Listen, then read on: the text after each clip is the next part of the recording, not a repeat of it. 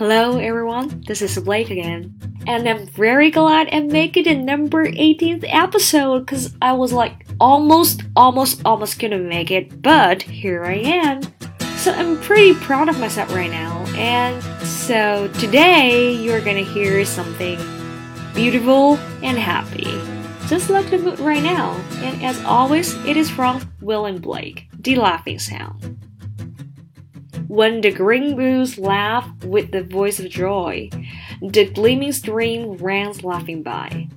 When the air does laugh with every merry wheat, and the grain laughs with the noise of it. When the widow laughs with the lively grain, when the grasshoppers laugh in the merry sing. When Mary, Susan, and Emily, with their sweet round mouths sing, ha ha hey! When the painted birds laugh in the shade, where our table were and the nuts spread. Come live and be merry, and join me with to sing the sweet chorus of ha ha hey. First of all, to be honest, this three stanza poem, I'm really impressed by the part, the very cheerful part, which is ha ha hey, right? And it is repeated twice in the last two stanzas. That is my favorite part of it.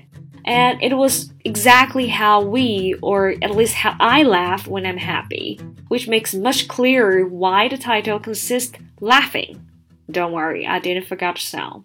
And it is probably that it's probably true that many or most of these songs were actually performed as sounds by Blake.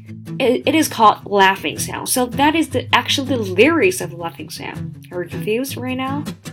This is the lyrics, it's not a poem, you know. And to the tunes he composed, he is a, such a talented poet, as I told you a few episodes before. And the language is very simple. Most of the language is understandably simple. Some of it, it is even simplistic.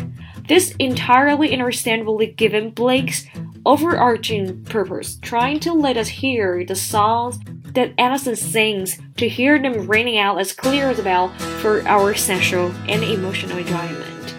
And I'm pretty sure you enjoy it, because it's really beautiful and I guess it will make you happy too.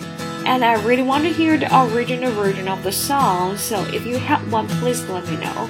And by the way, the background music is called She Looks So Perfect from 5 Seconds of Summer. And this is probably so much for today. And this is a very happy point, and I hope you have a happy mood. See you, I don't know, maybe next week. Goodbye.